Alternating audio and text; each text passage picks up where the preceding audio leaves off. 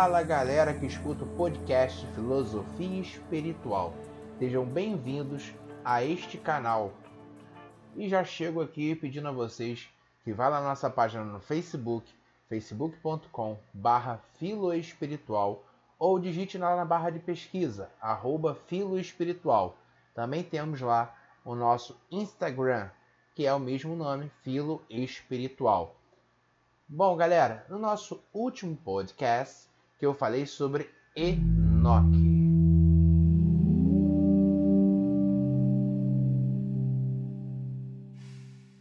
Eu deixei ali tipo uma dica para aqueles que escutam o nosso podcast e seguem. Eu falei sobre uma energia lunar, os anjos que aplicavam técnicas.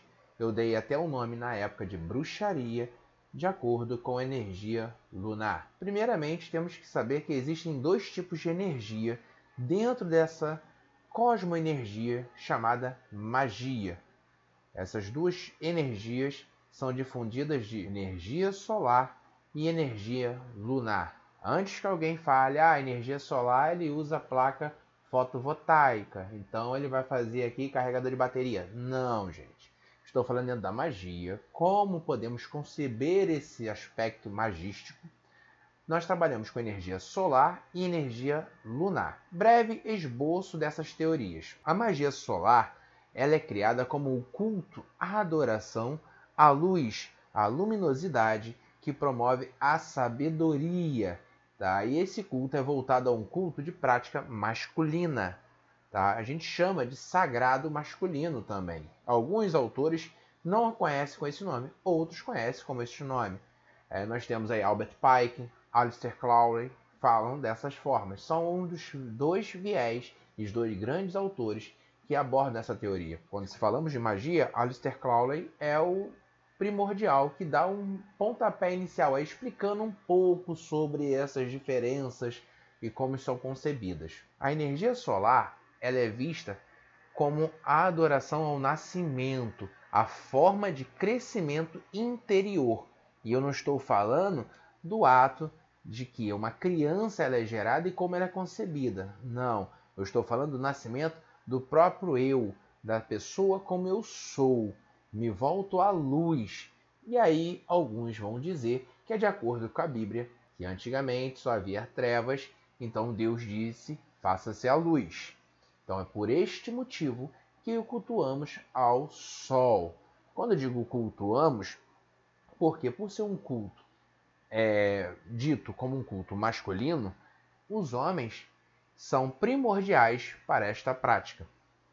E aqui eu deixo claro que o nome ao sagrado, ele de certa forma segrega a energia de composição, não o gênero, tá? Tem pessoas que fazem uso dessa forma para segregar os gêneros, e quando na verdade não é isso. Quando eu digo que é um culto solar que envolve o homem, é devido ao posicionamento do chakra deste homem está direcionado automaticamente próximo ao órgão sexual, gente. Somente por isso. E quando eu digo que é um culto de lua que está direcionado ao chakra feminino, é por estar direcionado próximo ao órgão sexual. Não é o órgão sexual propriamente dito, mas está próximo, é um chakra concentrado ali que liga, faz esse canal de comunicação entre o Sol ou entre a Lua.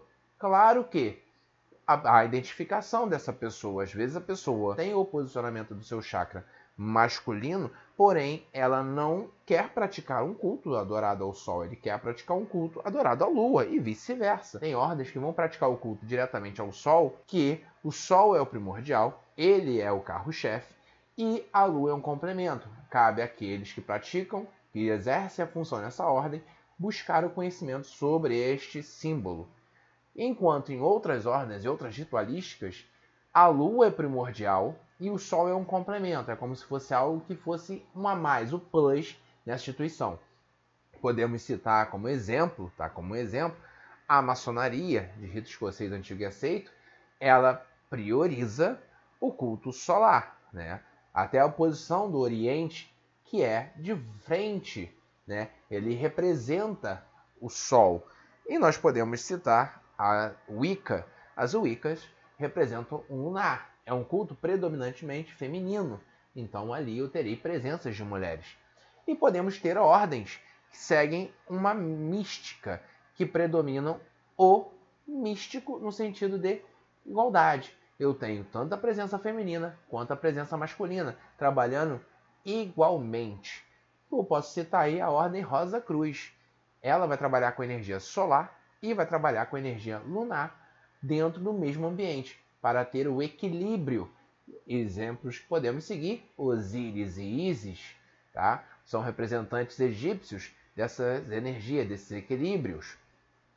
Retornando à energia solar, nós dizemos isso porque é aquela prática do rejuvenescimento, é a prática do revigorar a sua energia. O sol, ele traz a você esse lado de você poder ficar melhor, mais limpo, mais iluminado.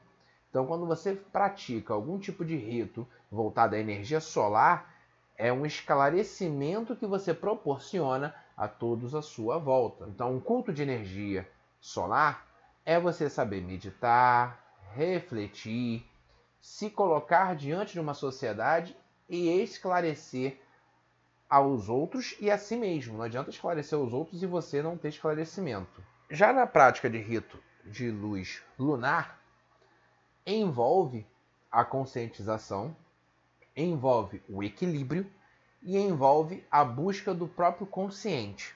A, esses antepostos se completam.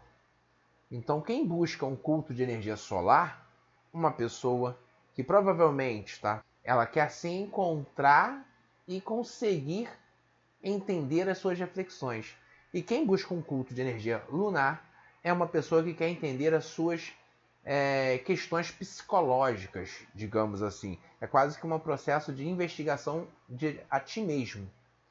Os dois, eu não, eu não posso fazer isso na energia solar e na energia lunar? Pode. Eu estou dando aqui um, uma visão ampla, como Aleister Crowley e Albert Pike, e assim outros autores vão dialogar entre a energia solar e a energia lunar. Visto que, já dizendo aí da prática, vamos agora adentrar de fato em algumas práticas. Na energia solar, é comum fazermos giros, qualquer que seja ele, é, dentro da sua concepção ritualística, magística, da esquerda para a direita, que é como a circulação do Sol, né? Presume-se que a Terra circula em volta do Sol. Isso eu estou falando presume-se porque pode ter pessoas que acreditam que não. Então a Terra ali circulando em volta do Sol é nesse sentido da esquerda para a direita enquanto a Lua também circula ali a Terra e ela consegue fazer outros movimentos. Seguindo aí uma hermética, né, antes de conhecermos toda a parte da magia, devemos também saber um básico aí de Hermes Trismegisto, né, que é o, o que dá um pouco de origem hermética de como algumas magias devem ser praticadas, como algumas magias devem ser feitas. Mas existem magias que eu não preciso é, seguir ritualisticamente aquela essência ali de Hermes Trismegisto, saber a hermética. Eu tenho pontos que devem ser seguidos e eu devo respeitar. Eu saber ou não saber o nome de fato não interfere. Segundo a hermética, eu devo fazer sempre um pentagrama da esquerda para a direita, tendo uma posição idêntica em ambos os posicionamentos da ponta desse triângulo, seguindo meus braços, minha cabeça, minhas pernas, e eu devo fazer um círculo de forma que esse selo fique visível, fique é, ardente em uma chama, para que eu possa selar. E eu devo dizer ali o nome dos anjos que me rodeiam, daqueles anjos celestiais que eu estou invocando. E aí eu devo falar em hebraico, e aí é um problema, porque a língua hebraica antiga ela foi perdida ao longo dos anos. Eu disse isso lá também quando eu falei sobre Enoch. Hoje em dia tem pessoas que conhecem o hebraico devido ao rito que pratica, o que fala assim hebraico dentro de loja, de ordem, de ritualísticas, aceita. E às vezes eu falo de uma maneira, o outro fala de outra maneira. Ah, a maneira que este criador do podcast fala está errada, a maneira que o outro fala está errada. Não, cara. Infelizmente, nós não sabemos a pronúncia verdadeira e adequada. É uma das coisas que várias ordens e instituições procuram é a palavra perdida. O que é a palavra perdida? A pronúncia adequada, correta. Se formos pela Bíblia, quando a Torre de Babel ela é construída e é destruída, há um, ali uma colisão, um choque entre as línguas, que a partir daquele momento os homens não seriam capazes de conseguir comunicação diretamente com os anjos. Então, naquele momento, a linguagem ela é quase que perdida ali totalmente. Então, quando eu vou seguindo a hermética, que eu faço esse posicionamento lá do meu selo, do meu sigilo, ou até mesmo do meu banimento, que eu estou desenvolvendo ali qual é que seja o símbolo, aí eu devo seguir Metatron, Malkuth, Binar. Eu vou seguindo alguns nomes que eu devo pronunciar. Alguns falam Malkuth, outros falam Makut. Então eu vou ter ali uns nomes desses celestiais para poder eu pressionar aquela energia dentro do culto solar e dentro talvez de um culto de lunar. Ora, qual é a diferença? A diferença é que dentro de um culto solar eu vou ter a presença de Rockman, que é o, ali um ser, um anjo voltado à luz, ao sol. E no culto lunar eu vou ter Binar, uma Seiferot, ou uma Tseferot, como pode ser dita também, Seiferot ou Tseferot, que é ao lado da lua, aquele ser lunar. E entender que quando eu falo Seiferot, é voltado ao lado da morte. E alguns vão falar, nossa, então a mulher ela é dotada como uma morte? Não, gente. O processo do culto lunar ele tem que ser concebido por alguns aspectos aí, eu gosto particularmente de adotar assim. Se você entender que o processo de vida é quando você nasce, a mulher é um ser dotado do sagrado, porque ela é capaz de conceber a luz a uma criança, ela é capaz de manter em seu ventre sagrado aquele novo corpo, aquele novo ser e gerá-lo à vida, certo? Agora, se você entender como um posicionamento do Sol em relação à Lua, que é uma comunhão, é uma união entre os dois capazes de criar um ser e quando ele está em velcro, quando ele está envelopado dentro do útero, é o momento sagrado. Quando ele sai, ele não está vivendo e sim contando os dias para a sua morte, então ela o condenou à morte. Entenderam? Por quê? Quando você deixa de ser um espírito puro de luz ou um espírito puro que volta aqui para poder ter, resolver algumas, alguns problemas ou ter algumas soluções, você deixou de perder aquele momento Aquele brilho espiritual continua com você, você deixa de perder como espírito e passa a adquirir agora uma matéria. Quando eu disse lá em Enoque, você agora tem uma matéria, ela é sua. Então você já vai trazer ali, de acordo com umas visões, que você agora conta seus dias não para a sua vida, e sim para a sua morte. Como eu posso explicar isso mais detalhadamente? Conforme você vai evoluindo a sua idade, né, você não vai regredindo, você vai evoluindo, você vai ficando mais velho. Você não fica mais novo. Então, a partir do momento que você sai, você é gerado pelos seus pais, esses seus pais te colocam no mundo, você começa a contar os dias para o seu envelhecimento, e aí segue a tradição da Bíblia, é, nascer, crescer, multiplicar, envelhecer e morrer. Você está seguindo o fluxo, então você é condenado à morte de fato. Por isso, as Sephiroth são consideradas as feiticeiras mais perigosas dentro de alguns ritos. Eu não vejo bem assim, depende do que você vai abordar e como você vai trabalhar, porque também os anjos não são flores que se cheirem, tá? Quando nós dizemos isso, aí eu tenho que deixar bem claro. Eu posso trabalhar com as duas magias, eu posso trabalhar com energia solar e posso trabalhar com energia lunar? Cara, você tem que saber lidar pelo menos com uma energia bem. Não adianta você querer usar as duas energias ao mesmo tempo e vamos trabalhar, vou fazer isso, fazer aquilo outro e não conseguir nem resolver uma e nem resolver a outra. Vai ficar ali um, um, um bolo danado para conseguir solucionar o problema, tá? Então, pratiquem, estudem a energia que vocês querem se adequar ou que vocês acham que tem a ver com vocês também, porque a magia não está fora, ela está dentro de nós. É um dos grandes problemas que acontece com as pessoas que buscam a magia, querem ser magos ou bruxas, não querem ser magas, querem ser bruxas, é as pessoas buscarem fora o que é a magia. Ah, eu quero conhecer a magia fora. Vem cá, mas a magia ela parte do princípio que é você acreditar que aquilo serve para você. Quando você acha que o outro deve acreditar, o que o outro deva conhecer para fazer parte da essência, você não está praticando magia, você está apenas replicando aquilo que já foi dito ou aquilo que é uma magia. Então não existe uma magia melhor ou pior, existe a magia que serve para você. Vou dar um exemplo bem prático aqui, que eu gosto sempre de trazer a prática. É, digamos, tá? A gente considera a Umbanda, o Candomblé, como uma representatividade da magia no modo carnal. Por quê? Porque essa conexão com o espírito, perispírito que existe com esse ser superior que acopla, que consegue ficar ali encostado sobre o cavalo, sobre o aparelho, ele consegue reproduzir sua energia ali. Ele consegue reproduzir a sua magia ali. Seja ela lunar, seja ela solar. Dentro, dentro dessa concepção também tem esse, esse aspecto de solar e lunar? Tem.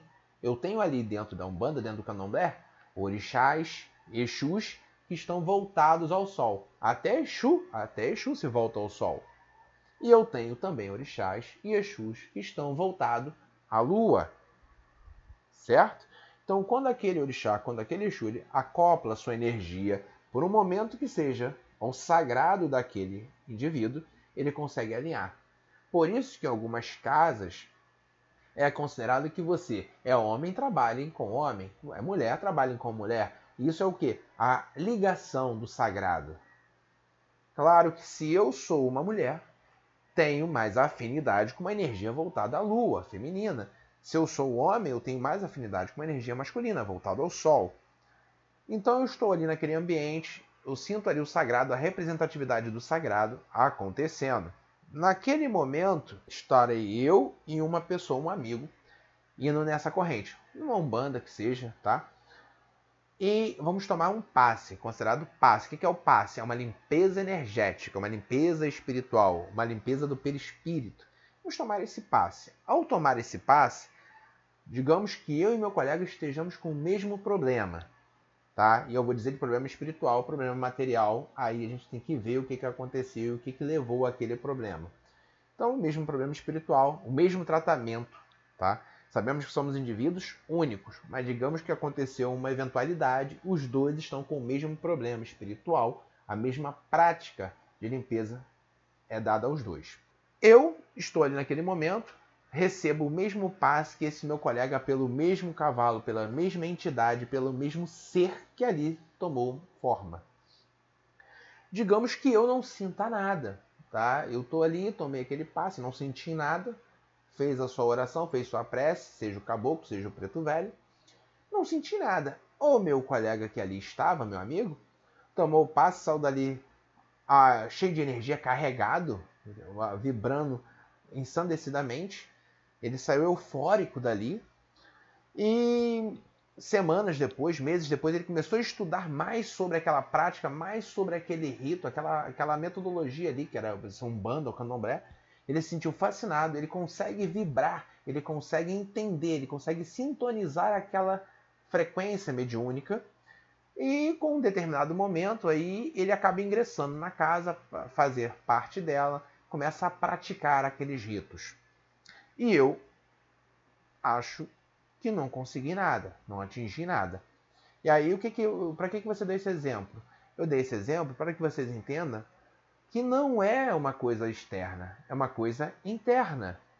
Se foi a mesma entidade, o mesmo cavalo ou aparelho que fez a mesma prece, a mesma súplica, e naquele meu colega, naquele amigo resolveu, e era o mesmo problema numa situação esporádica, e no meu caso não resolveu, cara, é porque naquele momento aquele ambiente não reverberava boas energias para mim. Mas não quer dizer que o ambiente não tinha boas energias. Muito pelo contrário, ele tinha boas energias. A minha energia que não estava adequada àquele ambiente. Isso acontece frequentemente. Mas algumas pessoas não admitem esse tipo de coisa. Acham que não. Aí falam que ah, a casa que não tem boas vibrações. Ah, é o trabalho que não foi legal. Isso estou falando de um lugar que tem um trabalho sério, um trabalho mediúnico bom, tem doutrinamento, tem ensinamento, tá, gente? Não estou falando de casas que a pessoa chega lá e larga à vontade. Não. Tem uma doutrina, tem estudos. Serviu para mim, serviu para o outro. Eu não me senti bem. Às vezes eu posso estar chegando com uma energia negativa e a casa me oferece uma energia positiva. E pode ser o contrário. Eu chego com uma energia positiva e a casa me oferece uma energia negativa.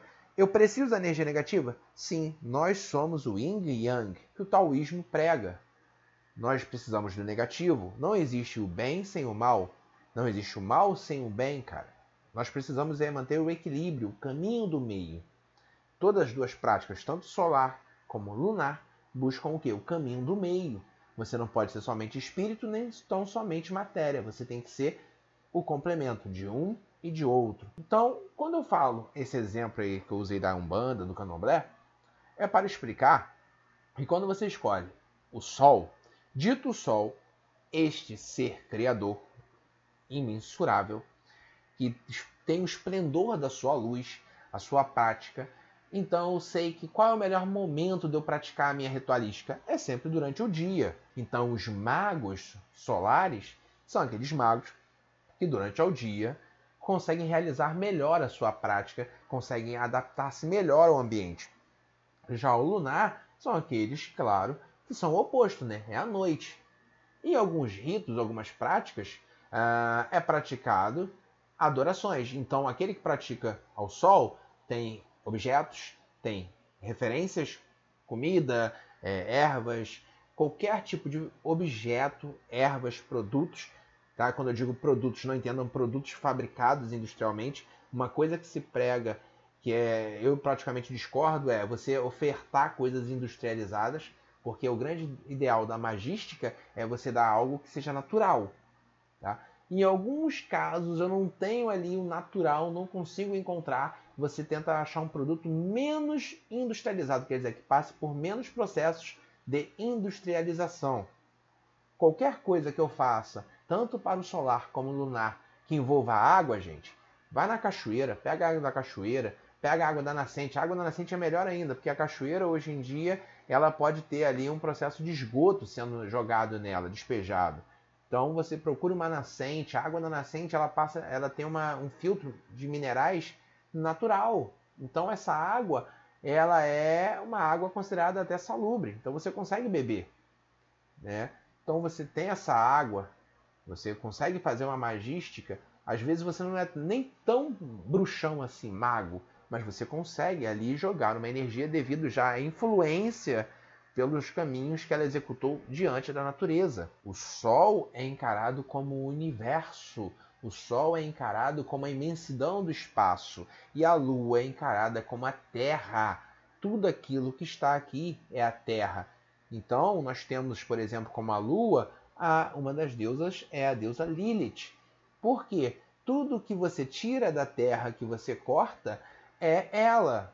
E aí algumas pessoas dizem o seguinte: dependendo do que você faça, vocês têm que agradecer a deusa Lilith. Eu não estou falando que nós todos devemos agradecer, aqueles que acreditam. Se você corta uma, uma fruta, se você corta uma erva para fazer qualquer tipo de sagrado, aquela erva nasce de novo, cara. Aquela fruta nasce de novo. Isso podemos comparar a um cabelo humano. Claro que não estou falando de calvície, né? Mas a pessoa que tenha cabelo, o processo de regeneração, é essa, essa seda humana. Então, essa deusa Lilith, ela está ligada à Terra. E o Sol estaria ligado ao universo, ao macrocosmo. Então, quando eu consigo fazer esse processo de encantamento, quando eu citei de exemplo a água, tem pessoas que vão fazer o quê? Ah, mas eu vou pegar água, comprar água mineral. A água mineral ela seria o último recurso, cara. A água mineral ela é o último recurso. Por quê? Presuma-se que ela passou por um processo de industrialização. Ela fez uma decantização, ela foi filtra, filtrada ionicamente para que possa estar ali de maneira limpa e é, não olfativa né, para você consumir. Algumas até já foram água de esgoto que foram retratadas e colocadas ali, vamos ser sinceros. Não existe uma água tão limpa assim que ninguém consiga chegar. Tá, galera? Só basta colocar um pouquinho a mente para funcionar. A água ela está em um processo de término do nosso planeta. Então a água ela é reutilizada. Quando digamos isso, nós devemos pegar a água tratada pela própria natureza. Significa que a própria natureza encarregou-se de limpar essa água para que nós possamos consumi-la. Qualquer magia feita com essa água, qualquer energia feita em cima dessas águas, serão magias benéficas, magias excelentes, magias imensuráveis, tanto solar como lunar. Então eu já disse aqui para vocês o que é a prática solar, a prática lunar, referenciais solares, referenciais lunares. Uma das coisas que é legal, e aí eu sigo o Alistair Crowley, e aí temos outros, tá? Teóricos aí que vai falar sobre a Wicca. Wicca não é a única ritualística voltada à Lua, temos outras, tá? Mas a Wicca é mais conhecida a partir da década de 50, 60, é, através de uma reformulação, para não ficar com esse termo bruxaria tão pesada. E é bem interessante estudar um pouco sobre. E nós temos algumas ordens, instituições aí. Tá? Nós temos a maçonaria, algumas maçonarias que pregam a, a vigência ao sol. Nós temos instituições é, é, que vai também falar sobre isso, a questão do, do sol como um culto, magia como um culto do sol. É comum, gente, falarmos que a magia ela deve ser feita por um mago e este mago ele é encarregado de todos os segredos do universo. Mentira. Porque se você é um mago ou uma maga, tá? Que sabe todos os segredos do universo, você não estaria aqui. Você não estaria passando por esse processo de sofrimento, de dor, de reflexão nesse planeta Terra. Você estaria fora desse planeta físico, cara. O mago ou a maga são seres humanos. São pessoas que sentem dor, sentem raiva, sentem tristeza, ódio. O único processo é que, como mago, nós devemos nos preocupar além da conta para tentar manter o nosso corpo vibrando numa paz, em uma tranquilidade. Ainda mais se estivermos nos preparando para fazer um trabalho, trabalho ao qual envolva a nossa energia, a nossa vibração. Então não adianta eu chegar para fazer um trabalho, sou representante de uma energia solar, isto é, eu tenho aqui o sagrado e eu tô cheio de ódio, cara. Como é que eu vou limpar o ambiente? Como é que eu vou energizar o ambiente? Como é que eu vou trabalhar com os quatro elementos? Apesar dos quatro elementos estarem é, é, apontados à energia lunar, se tratar de ar, fogo, água, terra, eu também posso usá-lo em relação ao Sol, cara. Por quê? Porque se o Sol é o universo e tudo está dentro do universo, eu posso também usar. Aí eu estou puro ódio, eu estou é, é, é, transbordando ódio, aí eu vou energizar dentro dos quatro elementos. Vai acontecer aqui uma dispersão de energia, eu vou gastar energia além do que era necessário. Vai acontecer uma sobrecarga sobre aquele objeto que eu estiver consagrando. E outra, eu posso ficar desatento. Ao invés de eu estar prestando atenção ali como o objeto se comporta diante dos quatro elementos, eu acabo me distraindo e aquele objeto ele não consegue ser consagrado em um dos, dos elementos. E ele não sendo consagrado dentro de um desses elementos, ele pode, ao invés de ajudar, prejudicar aquele que recebe esse elemento. E aí, vamos como é que essa consagração desse objeto é feita dentro da magia, solar ou lunar? Você consegue perceber qual é a vibração da energia volto a usar como referência, porque é uma das coisas da prática da energia. A Umbanda, ou Candomblé. Quando nós temos lá um preto velho, tá? Esse preto velho, ele faz geralmente um patuá.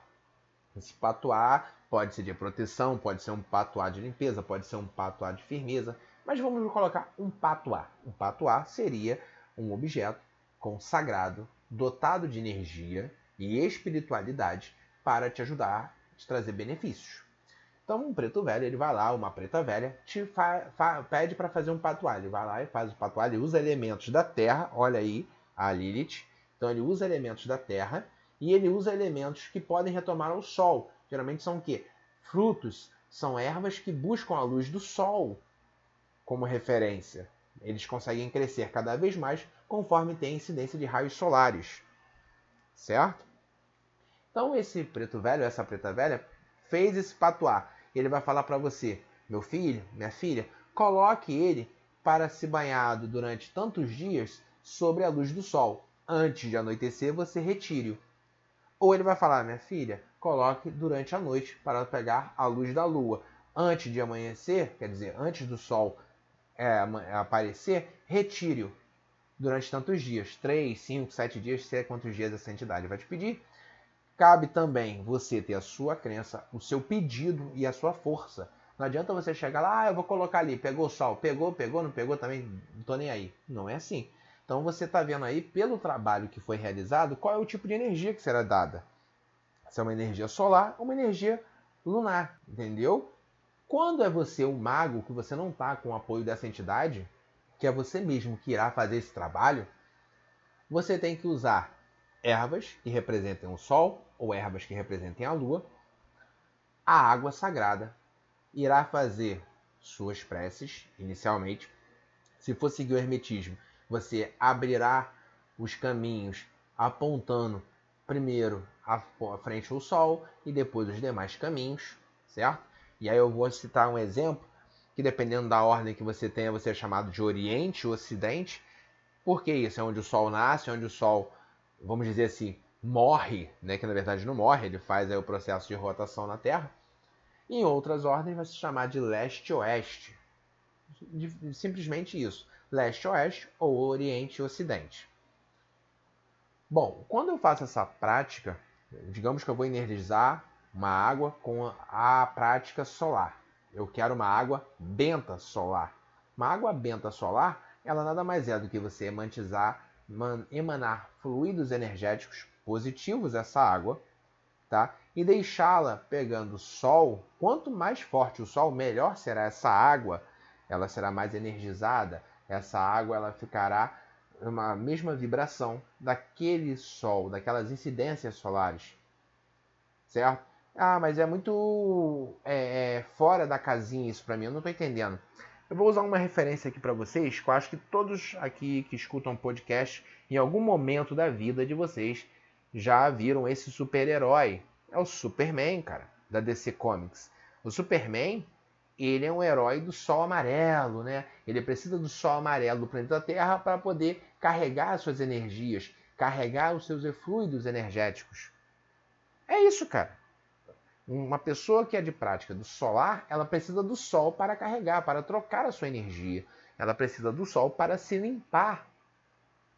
Então, o Superman ele seria aquela água que, quando é energizada adequadamente, ela consegue reter energia e segurar para uma purificação do ambiente. Isso é água benta solar. Ah, mas e aí tem. Aí alguns podem falar assim: ah, belo exemplo, tem a criptonita. Tudo se arrebentou, malandro. Bom, a criptonita ela nada mais é do que um meteorito que entra em contato com a Terra e consegue criar uma crosta que é formada pelos é, minerais criados na Terra, cara. Isto mostra que o mago ele não deve conhecer somente a sua prática ritualística, ele deve conhecer a do outro também. Como é que eu vou combater o inimigo? Né? Se eu acho que eu tenho inimigo, como é que eu vou combater o inimigo se eu não sei quem é meu inimigo? A Arte da Guerra é um livro excelente para o mago poder ler e conhecer. Quer conhecer, quer combater o seu inimigo? Conheça ele.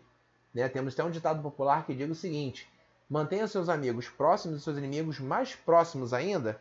É isso, cara. O Superman, o que falta para ele, nós estamos analisando através de um desenho para vocês entenderem, elucidar bastante aí. O que falta a ele é o conhecimento dos minerais que a Terra promove e como é feito esse trabalho em cima dele. Então, se eu pegar o Superman e enterrá-lo sem nenhum tipo de incidência solar, ele morre, cara. Porque ele não consegue absorver os nutrientes, porque os nutrientes é voltado à Terra, ele precisa da luz do Sol. Então, como mago, conhecedor da energia solar, você também deve conhecer a luz lunar. E a mesma coisa a luz lunar, né? Eu posso citar aí uh, o Lanterna Verde. O Lanterna Verde ele representa a noite, aquele, aquela frase dele célebre que ele diz, mesmo na noite mais escura, ele irá iluminar os caminhos, né? Quando ele faz aquela recarga do seu anel, ele representa toda a parte obscura do planeta e ele será um ser que irá dotar de luz. Ah, mas ele não pode ser o Sol? Não, porque ele é feito dentro da escuridão, a obscuridade. E alguns vão falar, tá, você falou muito bem, você explicou, não sei de onde veio essa Lilith, você falou de Enoch, quem é essa Lilith? A Lilith, bruxão, ela é a primeira mulher criada para Adão, tá lá na Bíblia. Não foi Eva. Eva, ela foi a segunda mulher criada para Adão. Lilith, ela foi a primeira. Na verdade, a ideia de um casal perfeito era Adão e Lilith. O problema é que Lilith ela não aceitou segundo a Bíblia, e aí a Bíblia teve várias mudanças, galera. A mulher, a figura da mulher na Bíblia, ela é uma mulher submissa e aquela mulher que ela só serve para acompanhar o trabalho do homem. O homem toma tudo à sua frente, a mulher acompanha. Ah, você está equivocado, você está segregando, você está sendo machista. Não, não estou sendo machista, não estou segregando ninguém. Estou apenas analisando a Bíblia. Ah, mas a Bíblia é um livro machista.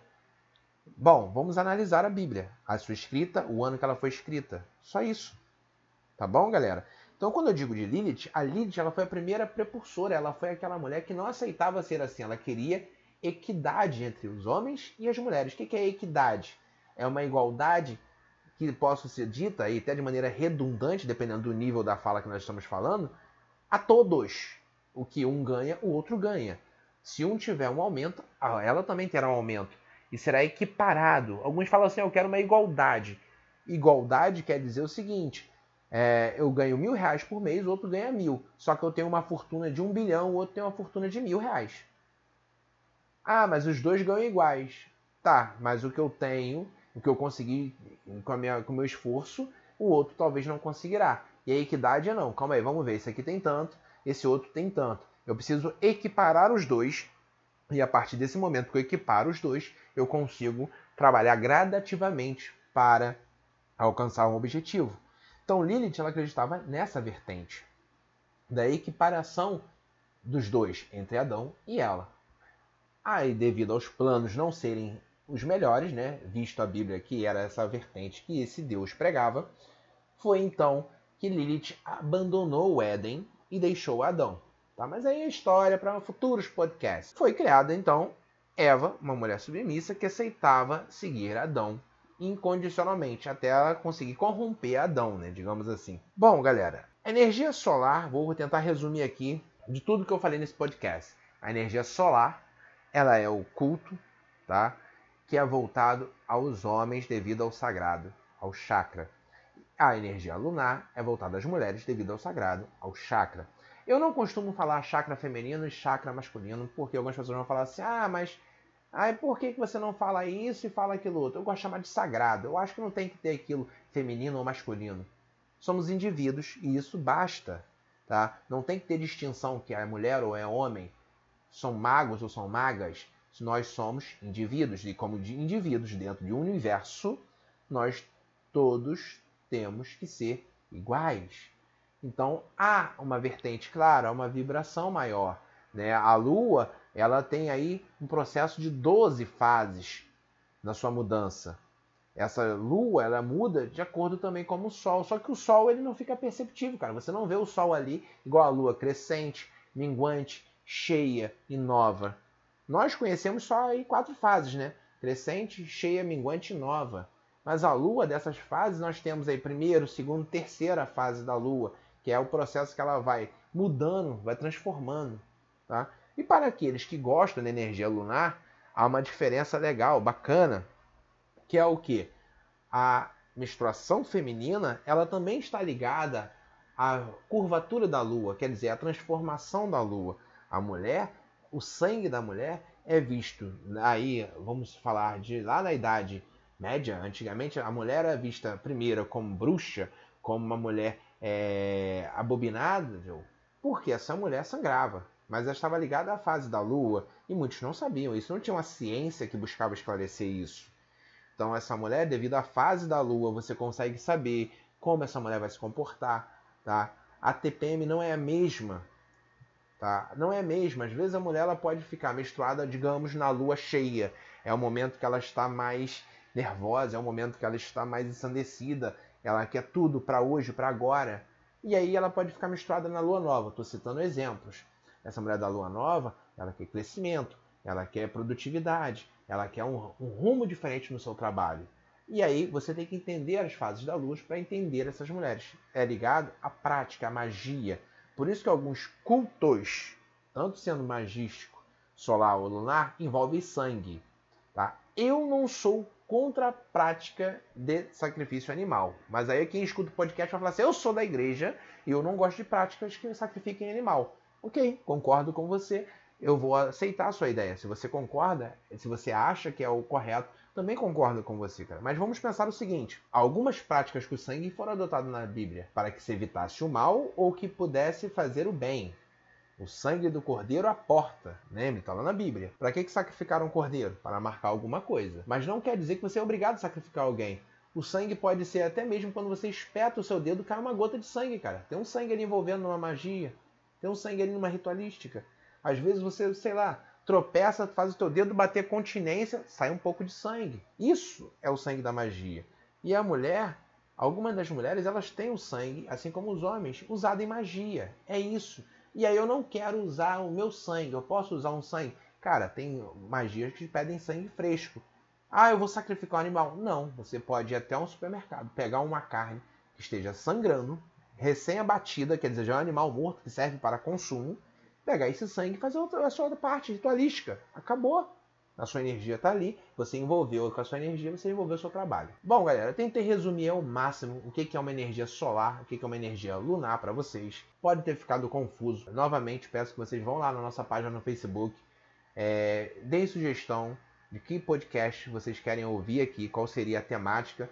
Às vezes pode ser uma temática meio emblemática, mas é legal que a gente consegue descobrir e desenvolver novos pensamentos. É, eu vou convidá-los a todos nossa página no Facebook, facebook.com.br filoespiritual ou lá na linha de pesquisa, arroba filoespiritual. E no nosso Instagram.